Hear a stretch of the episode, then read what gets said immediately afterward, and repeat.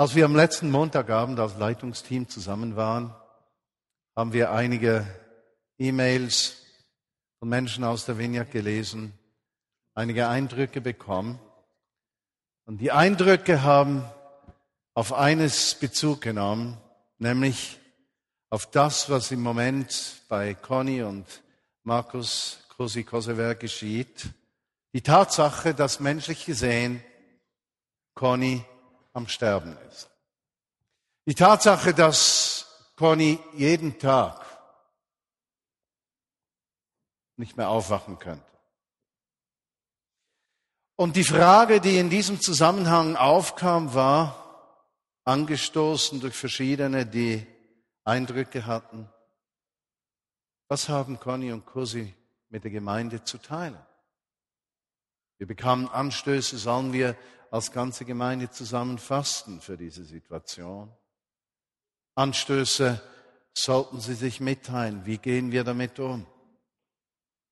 Und im Gespräch und Gebet unseres Leitungsteams am letzten Montagabend sind wir zum Schluss gekommen, dass wir den Gottesdienst heute gemeinsam so gestalten möchten, wie wir das tun werden. Etwas anders. Und wir haben das im 13 Uhr Gottesdienst bereits gemacht und ich selbst bin so erfrischt in meinem Glauben, so berührt in meinem Sein von unserer Gemeinde. Und so möchte ich heute Nachmittag sagen, wie ich es eigentlich noch nie gesagt habe. Liebe Gemeinde. Liebe Familie. Gott möchte mit uns sprechen.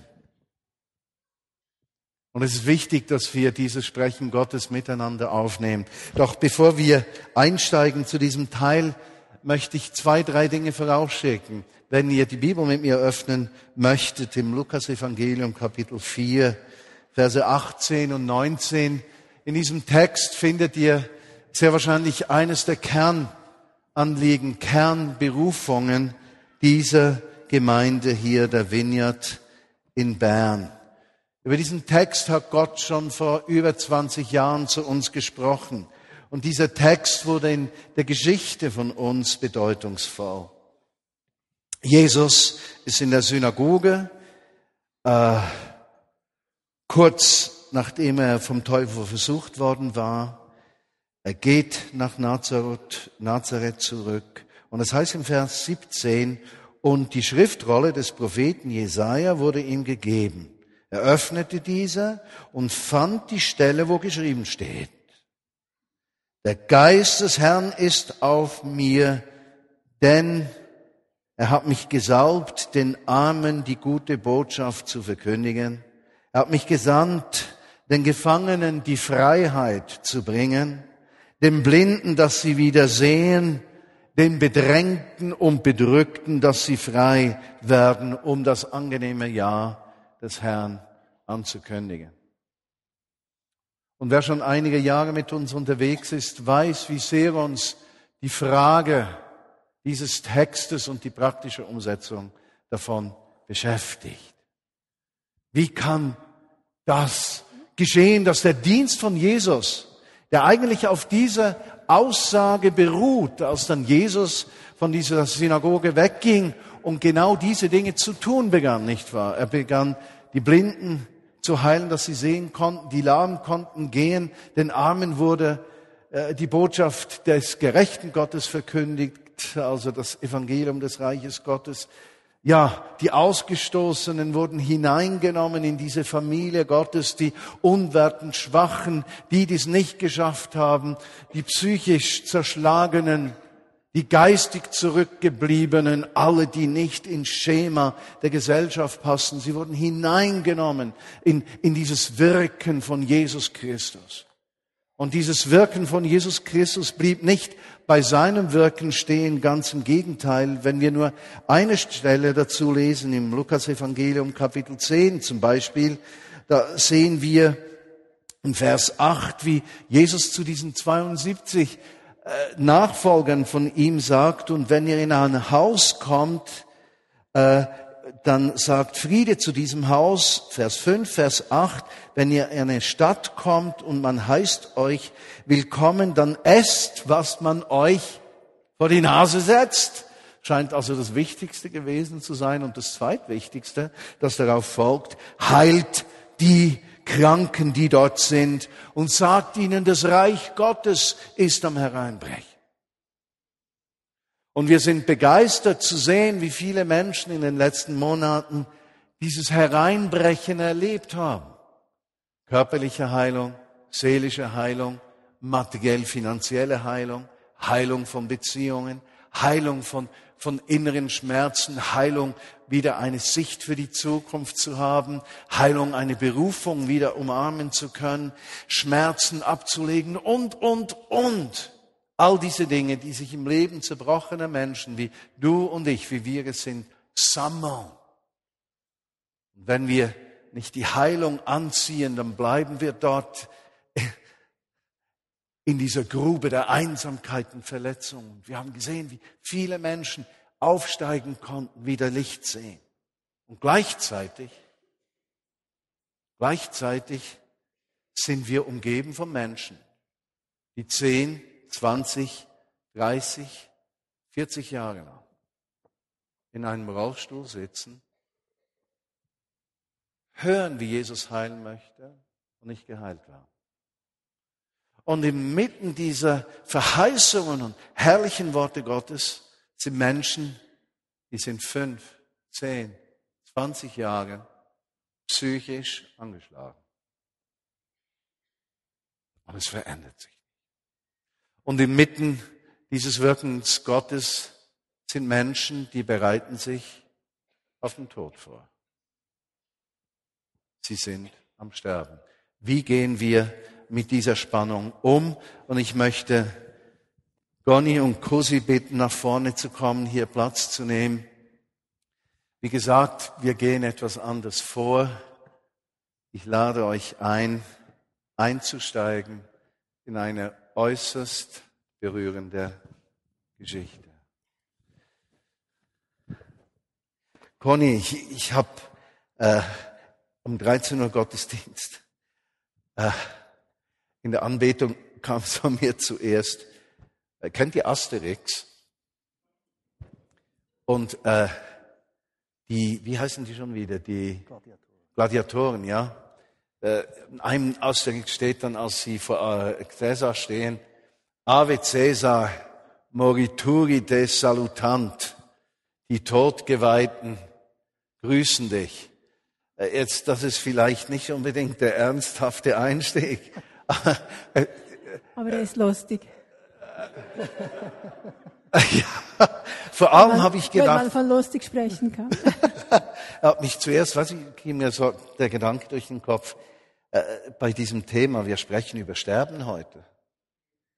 Und äh, die Todgeweihten.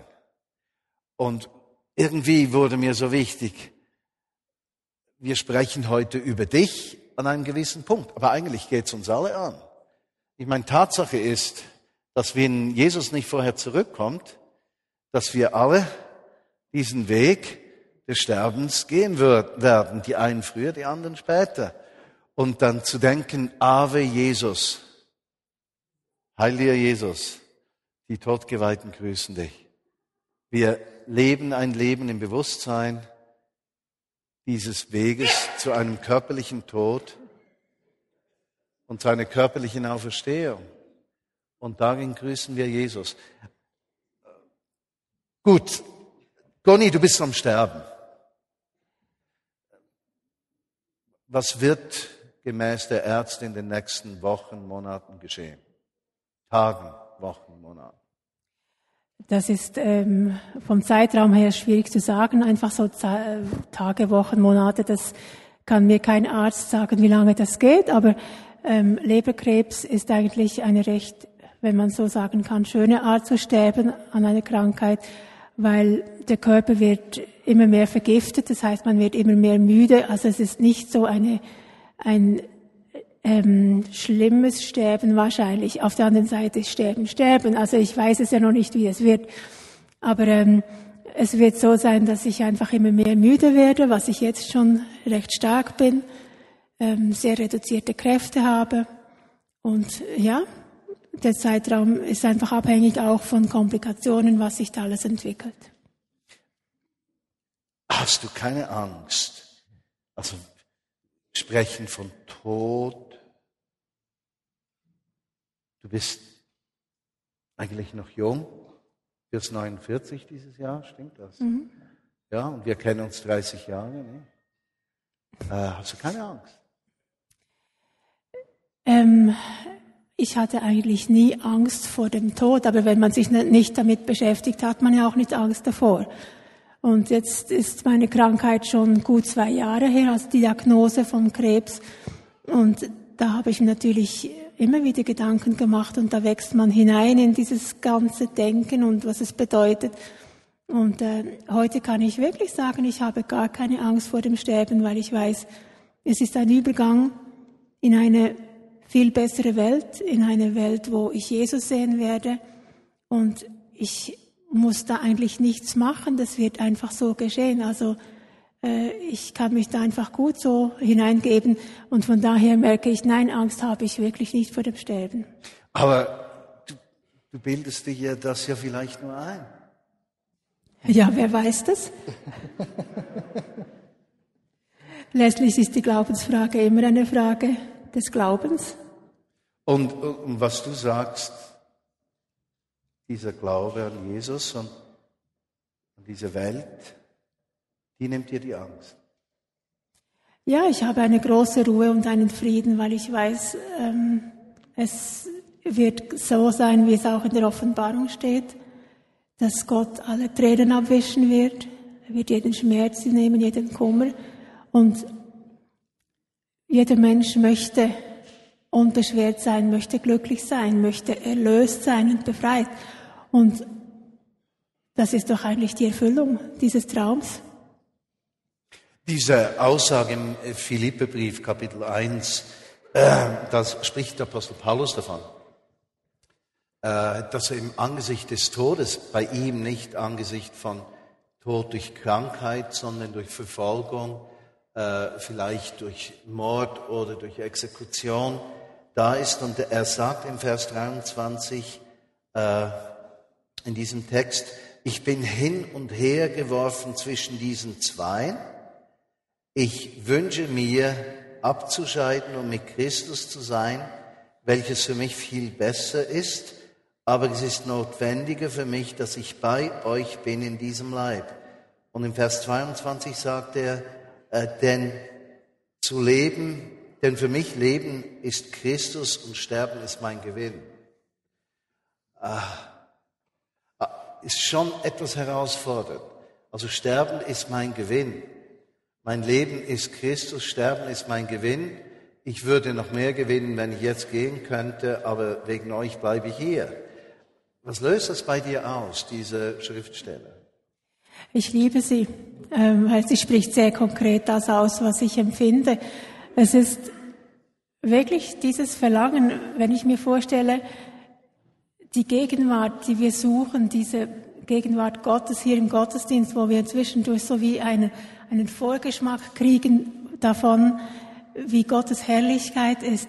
Und das ungetrübt, ohne Schleier und ohne irgendwelche Abstriche zu erleben, das ist doch das Unglaublichste. Einfach in Gottes Gegenwart zu sein und ihn anbeten zu können ohne irgendwelche Hindernisse. Das ist, ähm, ja, das ist die Erfüllung. Und das ersehne ich mir sehr. Also von daher würde ich wirklich, wie Paulus sagt, am liebsten abscheiden, um bei ihm zu sein. Und auf der anderen Seite hast du gesagt, ich bin noch nicht so alt. Ich hätte noch ganz vieles vor. Ich hätte noch viele Ideen und Visionen. Und von daher möchte ich am liebsten hier bleiben, so wie Paulus ausspricht. Er hat auch eine Aufgabe noch gesehen. Aufgaben, also auf der einen Seite sterben ist Gewinn. Da habe ich, doch, da habe ich noch eine andere Frage. Äh, du hast die Herrlichkeit Gottes, Gegenwart Gottes genannt. Du siehst schlecht, wir kommen dann noch zum Thema. Äh, also wenn du diesen neuen Körper hast, gehst du davon aus, dass du gut siehst. Das nehme ich schwer an, ja. So wie du und vielleicht noch besser. Na, weißt du, ich, der Grund, weshalb ich frage, ist doch wirklich der, den ich genannt habe, dieses Spannungsfeld. Da sind viele Menschen in der Vineyard Bern, die sind in Rollstühlen und sind keine Fußgänger, äh, Rollgänger, sagen wir mal. Und wenn wir so viel von Heilung sprechen, könnte ja beinahe das Gefühl aufkommen, wenn ich behindert bin oder wenn ich schwach bin oder wenn ich nicht seelisch nicht gesund bin, äh, dann bin ich nicht ganz heil oder da ist etwas falsch. Und wir leben in dieser Spannung der Erwartung, eben dass Jesus Wunder tut und heilt. Und auf der anderen Seite umarmen wir diese Tatsache, dass wir in diesem Leben behindert sind, unterschiedlich behindert, aber jeder auf seine Art irgendwo behindert. Und dann dieser Blick, deshalb habe ich dich gefragt, äh, wenn dieses Reich kommt, dann wird das Verwesliche das Unverwesliche anziehen. Also es gibt keine Rollstühle im Himmel. Gott sei Dank. Keine Blinden. Ja, keine Lahmen. Kein Krebs. Wirklich, ja. Deshalb sterben ist mein Gewinn. Aber Conny, die andere Seite. Paulus sagt, ich möchte aber wegen euch hier bleiben. Und offensichtlich, er sagt wohl wegen euch, aber da ist noch mehr drin der hat ja Träume gehabt, also er wollte nach Spanien, er will nach Rom. Äh, Paulus möchte die ganze Welt sehen, wie sie sich diesem Christus unterwirft, und das Geheimnis der Gemeinde erkennt und, und diesen Jesus Christus erlebt. Hast du noch Träume im Angesicht des Todes? Ja, ja, sicher. Also mein Lebenswille ist in dem Sinne nicht gebrochen, nur weil mein Körper am Sterben ist. Ähm, ich hätte sehr große ähm, Visionen, also das tönt jetzt große Visionen, einfach ich habe Wünsche, wo ich merke, Gott hat uns in den letzten Jahren äh, in verschiedene Dinge hineingeführt, wo ich das Gefühl habe, ich habe noch lange nicht alles gesehen und es ist nicht alles in Erfüllung gegangen, was ich denke, dass er uns verheißen hat. Und von daher, ja, wünsche ich mir natürlich sehr, dass ich noch hier bleiben kann. Kannst du etwas erzählen von diesen Träumen? Was hat sich nicht erfüllt? Was bewegt sich in dir? Ja, ich denke, mein Herz schlägt sehr für die Begleitung von Menschen, für die Förderung und, und die, ja, die Unterstützung im Finden des Weges mit Jesus und den Hineinwachsen in die Berufung. Und von daher ähm, merke ich, dass es eigentlich erst am Anlaufen ist, habe ich das Gefühl, dass da noch sehr viel mehr drin liegen würde und auch im Zusammensein mit ähm, Markus ist für mich das Gefühl da, dass wir haben noch nicht alles gemacht, was möglich wäre und ich würde mich sehr freuen, das mit ihm weiterzuentwickeln. Also verstehe ich dich richtig. Auf der einen Seite sagst du, ich bin bereit zu gehen und auf der anderen Seite sagst du, ich bin bereit zu bleiben. Genau so. Und, und was löst dieses? Das, er löst ja Spannung aus. Ja, das ist eine Spannung, die kann man nicht auflösen. Es ist so, dass ich habe keine Macht darüber zu entscheiden, was geschehen wird. Es ist in Gottes Hand und ich kann es einfach so annehmen. Insofern ist es für mich keine Spannung, weil ich habe Frieden darüber. Aber letztlich ist es natürlich so, dass diese Frage ungelöst bleibt bis zu dem Moment, wo sie entschieden ist. Wirst du da nicht wütend auf Gott oder unzufrieden? Also ich meine, da gibt es Menschen, denen fällt alles. Ich Schoß, weiß nicht. Und da bist du einäugig, äh, Tunnelvision und, und jetzt stirbst du noch. Ist das nicht ungerecht? Das es ist so etwas, was Gott mich schon lange eigentlich davor bewahrt hat, äh, bitter zu werden oder ich, ich muss mich nicht auflehnen. Das ist etwas, was irgendwie schon ganz früh in meinem Leben ähm, sich anders entwickelt hat. Vielleicht habe ich auch ein besonders sonniges Gemüt und ich weiß auch nicht, Gott hat mich jedenfalls immer gesegnet. Also sonnige Gemüt, das stimmt auf jeden Fall. Jemand hat dir mal vorgeworfen, du elender Positivist. Ich weiß zwar nicht, ob das was Negatives ist, eigentlich ist es etwas Positives, aber eine Geschichte erinnere ich mich, die, die bringt das etwas zum Ausdruck. Wir kennen uns ja 30 Jahre dieses Jahr. Äh, du warst 19, als wir uns kennenlernten. Und äh, warst dann in die Nummer 11, glaube ich, oder Nummer 10 oder irgendwie so. Äh, Nummern haben wir vergessen. Aber am Anfang der Vignette dabei, wir hatten irgend so eine Silvesterfeier, Freizeit zusammen, irgend sowas. Und du hast was mit den Kindern zusammen, unseren Kindern, und ihr habt, war das eine Kissenschlacht oder irgendwas? Und Marius war etwas wild, und du sagst aufhören, und er hört nicht, und häng ein Schlag in dein Auge, und du verlierst ein gutes Auge. Ich meine, das ist ja auch war das nicht schlimm?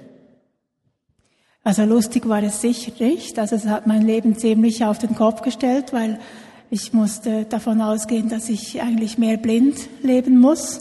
Und irgendwie hat sich in der Folge ähm, auch mit der grauen Staroperation zusammen ergeben, dass ich weiß nicht, wie viel Gott da dazu getan hat, was medizinisch vielleicht gar nicht erklärbar ist und niemand genau weiß. Aber jedenfalls habe ich dann wieder so gesehen, dass ich eben seit ähm, fast 30 Jahren ganz gut lebe. Weißt du was, was mich damals beeindruckte bis heute, ist ja äh, der Punkt, du bist nie bitter gewesen, hast auch nie Vorwürfe gemacht.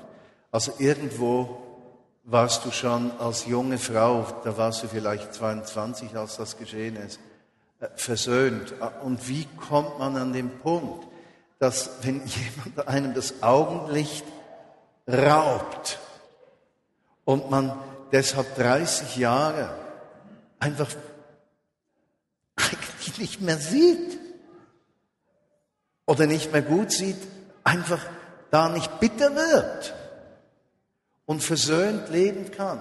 Also da möchte ich von dir schon was hören. Wie, wie macht man das? Weil für mich bist du in diesem Bereich entweder eine positive Träumerin, die von der Realität im Toben irgendwo auf Wolke 7 sitzt oder du hast etwas entdeckt, was für uns wichtig ist? Ja, ich denke, das hat natürlich eine lange Geschichte. Ich bin ja von Geburt an sehbehindert und, und musste mit anderen Situationen leben als die meisten Kinder und Jugendlichen. Und ich habe auch schon mit 17 Jahren meine ersten Netzhautablösen gehabt. Und das hat damals schon sehr viel in mir bewegt. Und ich glaube, ich habe ein großes Schlüsselerlebnis gemacht mit 17 als ich wirklich begriffen habe, dass alles, was geschieht, zu meinem Besten dient. Und irgendwie habe ich, denke durch Gottes Gnade, das tönt vielleicht fromm, aber Gottes Gnade ist ja das, was wir brauchen. Das ist nicht eigentlich fromm. Es ist wirklich eine Gnade, äh, dass ich das wirklich tief in meinem Herzen begriffen habe.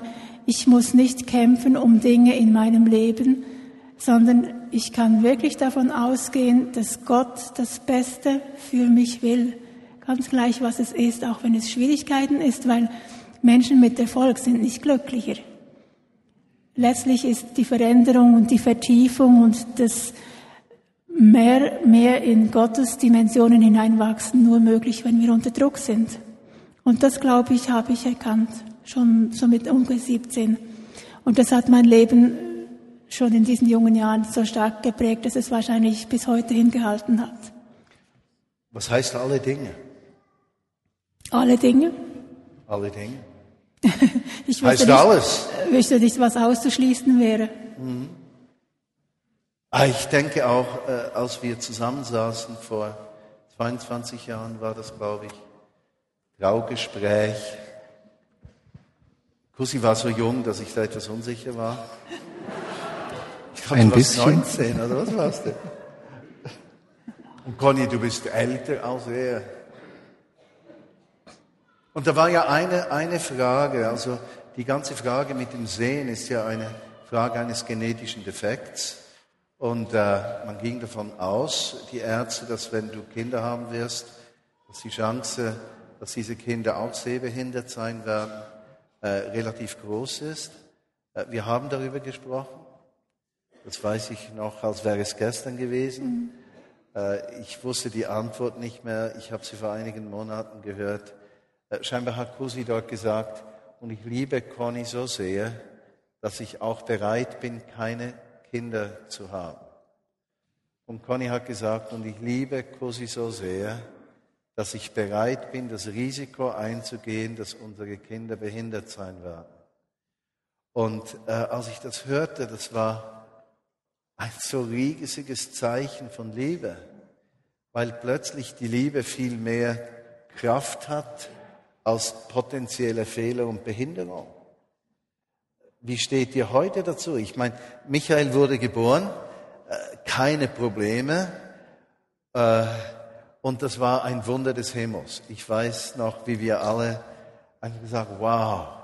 Äh, dann kam Sam und eigentlich haben wir gedacht, dass das auch kein Problem wird. Und dann kommt Sam und ist blind, jetzt in der Zwischenzeit. Wie geht ihr damit um? Oder du, Conny? Lucy werden wir dann noch fragen. Das ist natürlich, wenn du selber diese Geschichte erlebt hast als sehbehindert, ist das für dich nichts Neues.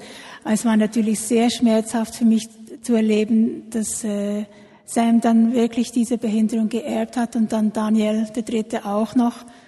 Auf der anderen Seite habe ich ja in meinem Leben gemerkt, es ist nicht abhängig, ähm, was für einen Wert ich habe, wie stark oder wie, wie gesund dass ich bin, sondern ich denke, es ist abhängig davon, was ich als Mensch sein kann und was Gott durch mich als Mensch bewirkt. Es ist nicht abhängig von der Äußerlichkeit, sondern was er in mir bewirkt. Und das sehe ich auch in unseren Kindern, ob jetzt der gesunde Michael oder die beiden sehbehinderten anderen Söhne. Es ist nicht eine Frage, was sie leisten, sondern wer sie sind. Sieht das Sam auch so? Ich denke es. Also er ist natürlich noch jung, ist noch 19 erst und ähm, er entwickelt sich sehr gut. Conny, du glaubst doch zu wenig. Wenn du genügend glauben würdest, wärst du geheilt. Ja, danke.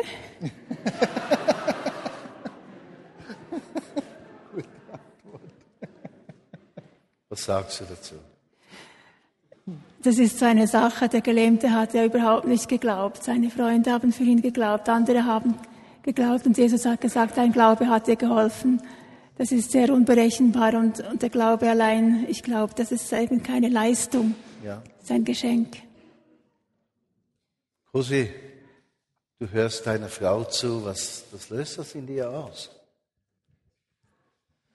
Auf der ersten Seite auf jeden Fall riesiger Stolz. Äh, ich denke, für mich ist es auch ein Privileg, mit Conny unterwegs zu sein, über all die Jahre hinweg, zu sehen, wir sind so unterschiedlich. Äh, Conny, eben, sie ist dieses Positive, dieser Sonnenschein und ich trage eher das Schwere in mir und zusammen tragen wir diese Situation. Ähm, das Zweite ist, äh, ist für mich auch selber spannend zu sehen, wie so Wellenbewegungen drin sind. Wir sehen viel das Hoch, aber da sind auch die Tiefs drin. Und die gehören auch dazu. Und zwar auf beiden Seiten. Äh, bei jedem Erlebnis, das wir hatten, gab es natürlich auch diese Zeiten, wo die Fragen kamen, ja, was bedeutet jetzt das? Oder wie gehe ich damit um? Und ich glaube, das Geschenk, von dem Conny auch gesagt hat, das ist dieses äh, unverfälschte Gottvertrauen, Gott macht's gut. Das ist das, was uns wirklich hilft, was uns trägt, was uns durch diese Zeit hindurch trägt. Dass wir wissen, egal was passiert, es wird gut sein. Jeder Weg, den Gott mit uns geht, ist ein guter Weg. Kannst du diesen Satz von Paulus noch etwas dazu sagen, wo er sagt, lebe ich, so lebe ich dem Herrn, sterbe ich, so sterbe ich dem Herrn, so ob ich lebe oder sterbe, bin ich des Herrn. Ich denke, das, was, was wir mit Conny erleben, das ist ein sichtbarer Ausdruck davon. Zu wissen, unser Leben hat ja ein Ende. Unser Leben, in der Minute, in der wir auf die Welt kommen, ist der Tod in unserem Leben drin. Wir gehen normalerweise davon aus, das geht 80, 90, 100 Jahre, bis das dann passiert. Aber eigentlich ist das nicht so. Gott hat irgendwo in seinem großen Plan hat er gesagt, so viele Tage werden es sein. Und beim einen sind das zwei Stunden, beim anderen sind das zehn Jahre, beim dritten sind es 40 Jahre, beim nächsten sind es 120 Jahre. Wir wissen es nicht, es gehört dazu. Und ich glaube, zu umarmen, dass wir nicht nur leben, sondern dass unser Ende auch ein Teil ist von Gottes Verherrlichung, das anzunehmen und zu umarmen, das gibt uns diesen Frieden, der dann auch sagen kann, Tod, wo ist dein Stachel? Er wird, Hölle, wo ist dein Sieg? Ja. Ja, und wie ist der zweite Teil von diesem Vers, Conny? So ist der Tod verschlungen in das Leben, nicht wahr? Ja, genau. Kannst du noch etwas sagen, Conny, zum Thema, dass dieser verwesliche Leib den unverweslichen anzieht? Also äh, in unserer westlichen Gesellschaft, wir vergöttern ja das sichtbare Leben, wir vergöttern das äh, Gesundheit, wir vergöttern das Aussehen, wir vergöttern Äußerlichkeiten, ja. Äh, und das ist ja in so tiefem Widerspruch zu einer biblischen Sicht, die den Tod im Zusammenhang mit dem Leben sieht und den Übergang eigentlich aus der Sichtbarkeit in die Unsichtbarkeit, aus dem Beschränkten ins Unbeschränkte, aus dem Zerbrochenen ins Geile und Ganze sieht. Also wenn Paulus dann sieht, Tod, wo ist dein Sieg? Hölle, wo ist dein Stachel? Wo ist denn diese Angst, diese Hilflosigkeit? Die ist ja für ihn dann vollständig weggenommen, weil der Tod überwunden ist vom Leben, das durch Jesus Christus gekommen ist. Äh, da hätte ich gerne noch von dir gehört. Äh, wo ist dein Innerstes, wenn es um diese Fragestellung geht? Weißt du, abzuscheiden sozusagen, Abschied zu nehmen äh, und, und hineinzutauchen in diese äh, andere Lebensrealität und zwar im Blick auf deinen Mann, auf deine Söhne. Ich meine, du möchtest ja sicherlich gerne heiraten sehen und, und so weiter. Wie, wie gehst du damit um? Auf der einen Seite dieses Reinflutschen in diese Herrlichkeit, ja, und auf der anderen Hoffen Seite, wir, dass es Flutschen ist, ja. ja, und auf der anderen Seite das nicht mehr zu erleben. Ja, das ist etwas, was ich ähm, eigentlich ganz zu Beginn meiner Krebsdiagnose stark darunter gelitten habe. Ich habe gesagt, Jesus, das kannst du nicht machen. Mein jüngster Sohn, der braucht mich doch noch. Der ist erst 13 und, und das geht einfach nicht. Ich muss einfach noch hier bleiben. Und ich habe gemerkt, dass da etwas in meinem Hirn ist, was sehr verständlich ist. Wir Menschen, wir haben das Gefühl, es braucht uns, es braucht uns ja auch. Also Gott hat mich als Frau geschaffen und hat mir einen Ehemann und Kinder gegeben, gegeben, damit ich meine Aufgabe auch als Frau und Mutter wahrnehmen kann. Aber ich habe gemerkt, dass ich da umdenken musste im Bewusstsein, meine Aufgabe ist so lange hier, wie Gott mich hier hingestellt hat. Und letztlich kann ich die Bedürfnisse meiner Familie nie erfüllen. Also ich kann einfach geben, was ich kann, so schlecht und recht wie es geht und vielleicht so gut wie es geht. Aber letztlich ist Jesus der gute Hirte und er ist derjenige, der gesagt hat, ich kümmere mich um meine Schafe. Ich weide sie und führe sie auf grüne Auen.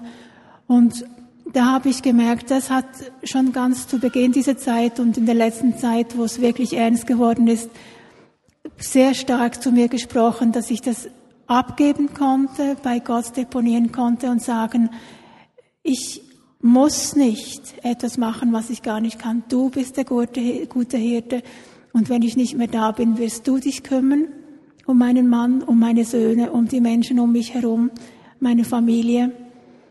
Und er ist es, der es wirklich auch macht. Und das hat in mir einen großen Trost und eine große Ruhe bewegt. Conny, äh, jetzt kommen nicht die, die letzten Worte von Conny, hoffentlich. Und so ist es auch nicht gedacht. Aber einer der Anstöße war äh, der Gedanke, haben Conny und Kussi etwas zu sagen der Gemeinde, das für uns wichtig ist. Meine Frage ist, uh, speak to us. Was ist dir für uns als Gemeinde wichtig? Ja, ähm, für mich war eigentlich immer das große Bedürfnis, dass Gott etwas durch mein Leben tut. Und als ich diese Krankheitsdiagnose bekam, habe ich gesagt, also wenn du mir schon so eine Krankheit zutraust, dann möchte ich, dass du dich verherrlichst dadurch. Und ich habe gemerkt, wie in diesen letzten zwei Jahren so viele Menschen berührt worden sind, was eigentlich sehr, wirklich menschlich gesehen nicht verständlich ist. Also wenn jemand eine tödliche Krankheit hat, warum sollen andere Menschen gesegnet werden? Aber offenbar hat Gott mich gebraucht, um einen Segen zu bewirken in der Gemeinde bei einzelnen Menschen. Und was ich mir sehr wünsche, ist, dass es nicht einfach ein Berührtsein ist, was die Menschen sagen, ja, das ist, finde ich, speziell, wie du mit dieser Situation umgehst und ich bewundere das, du bist ein Vorbild, sondern dass es etwas bei ihnen auslöst, dass dieselbe Art umgehen mit Schwierigkeiten, dieselbe Art Gott vertrauen und wirklich ihm alles abgeben und wissen, er macht es gut, dass das weitergeht, dass das in den Menschen hängen bleibt und dass es ihr Leben wirklich verändert, dass Gott durch sie sich verherrlichen kann. Rosi?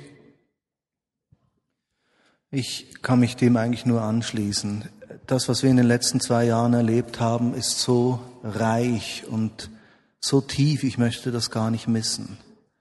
Ähm, ich habe im, im Jahr vor der Diagnose Krebs, habe ich immer wieder davon geredet, ich bin je länger, je, je mehr überzeugt davon, dass jeder Weg, den Gott mit uns geht, ein guter Weg ist.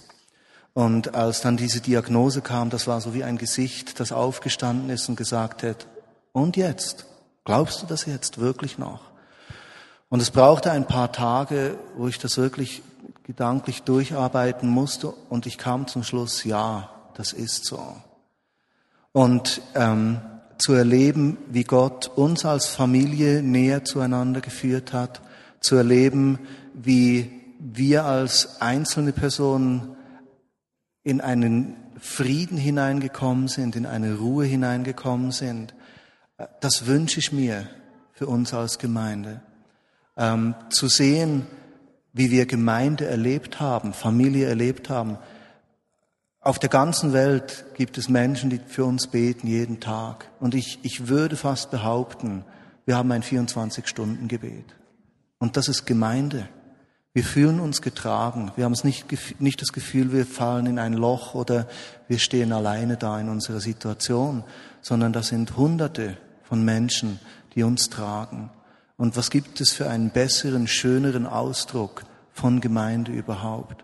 Und das wünsche ich mir nicht nur für uns, sondern für all diese Menschen, die irgendwo am Rand stehen, die, die sich sehnen danach, in so, ein, in ein, so eine Gemeinde oder in so eine Familie hineinzukommen, dass wir das als Familie leben. Das ist mein Wunsch. Vielen Dank. Bleibt, bleibt sitzen, äh, Goni und Kusi. Wir haben einen Anstoß noch bekommen von jemandem, sollten wir nicht miteinander fasten und, und als Gemeinde fasten und beten für diese Situation. Wir haben das im Leitungsteam miteinander besprochen und haben gesagt, eigentlich ist für uns Fasten nicht einfach, wir bedrängen dich jetzt, Jesus, dass du Conny heilst. Das hat verschiedene Gründe. Der eine Grund ist, es gibt so viele Menschen in unserer Mitte. Menschen, die psychisch geschwächt sind. Menschen, die geistig geschwächt sind. Menschen, die körperlich geschwächt sind. Menschen, die ihr Leben nicht auf die Reihe kriegen. Menschen, die Krankheiten mit sich herumtragen und schwach sind. Und da wäre es nicht nachvollziehbar, wenn wir als Gemeinde für eine Person fasten, nur und nicht für, und nicht für alle. Ein weiterer Gedanke war folgender.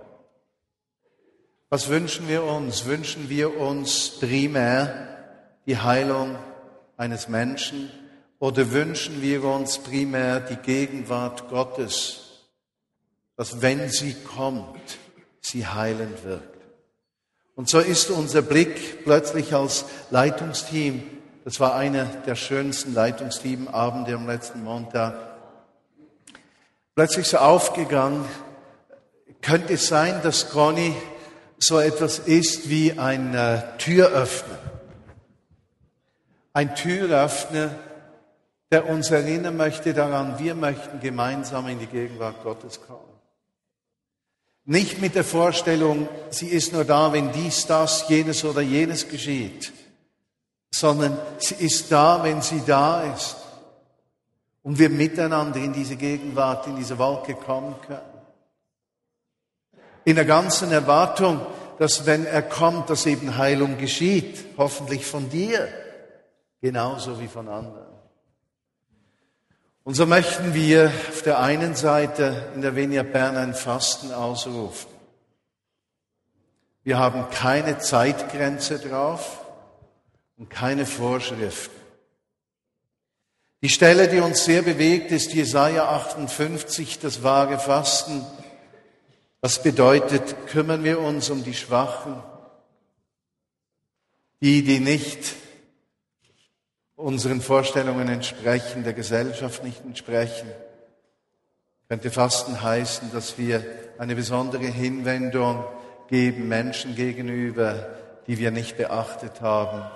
Kann Fasten heißen, dass du eben fastest für drei Monate von schlechten Gedanken und schlechten Worten. Könnte das sein, dass es sogar mehr Disziplin erfordert, als nicht zu essen? Jemand hat mir nach dem 13. Uhr Gottesdienst vorgeschlagen, du könnte ich auch, ich rauche zweieinhalb Pakete Zigaretten pro Tag, ich könnte doch ein Paket fasten.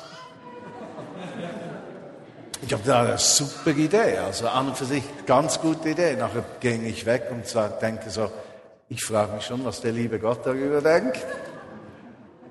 Fast dieser Mensch ist bereit zu verzichten auf etwas, was in seinem Leben diese Sucht, die ihm vermeintliche Qualität gibt und von der er nicht wegkommt und sagt, das möchte ich nicht tun um Gott zu sagen, es ist mir ernst, komm mit deiner Gegenwart. Vielleicht führt dich der Heilige Geist in Gebet, dass du für eine Person fastet. Das ist absolut okay. Und so rufe ich ein Fasten aus über der Vineyard Bern, so wie du geführt bist. Mit dem Herzen, das du hast, in der Definition, die du leben kannst. Ohne Schuldgefühle, ohne Gesetz, aber mit Leidenschaft und Liebe. Denke dabei an die Schwachen, Zerschlagenen, Bedrängten, Ausgeschlossenen. Und ich habe den Eindruck gehabt, wir sollten heute, auch wieder haben wir unsere Finanzen und alles auf den Kopf gestellt, wir sollten eine Sammlung machen heute als Botschaft für Jesus. Wir haben ja ein Jahresbudget und da multiplizieren wir die Sonntagskollekten auf, dass es dann stimmt. Und Marius hat gesagt dann, ja, spielt gar keine Rolle, dann teilen wir statt in 52 in 51 und der liebe Gott muss sehen. Das hat mich so befreit. Heute machen wir eine Sammlung. Für was?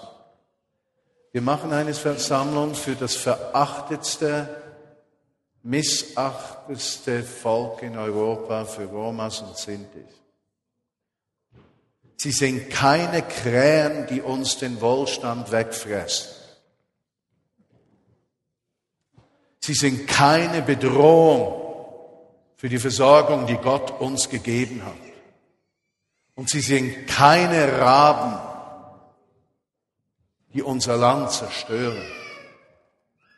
Sie haben Wert und sind würdig, von uns geliebt zu werden.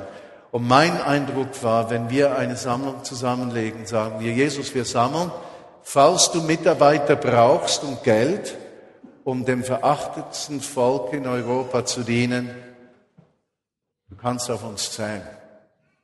Wir wissen noch nicht, wohin das Geld geht. Das werden wir einfach mal zur Seite legen, bis wir Anordnungen kriegen, wie wir das verwenden sollen. Aber wir haben den Eindruck, Jesus, wir geben dir eine Botschaft. Deine Gegenwart suchen wir. Und sie kommt viel eher, wenn wir uns dem Schwachen und Zerbrochenen hinwenden, als wenn wir unser bestes eigenes suchen. Und so möchte ich die Band bitten, nach vorne zu kommen. Ich möchte euch einladen zu dieser Sammlung, das zu geben, was du im Herzen hast heute. Ja?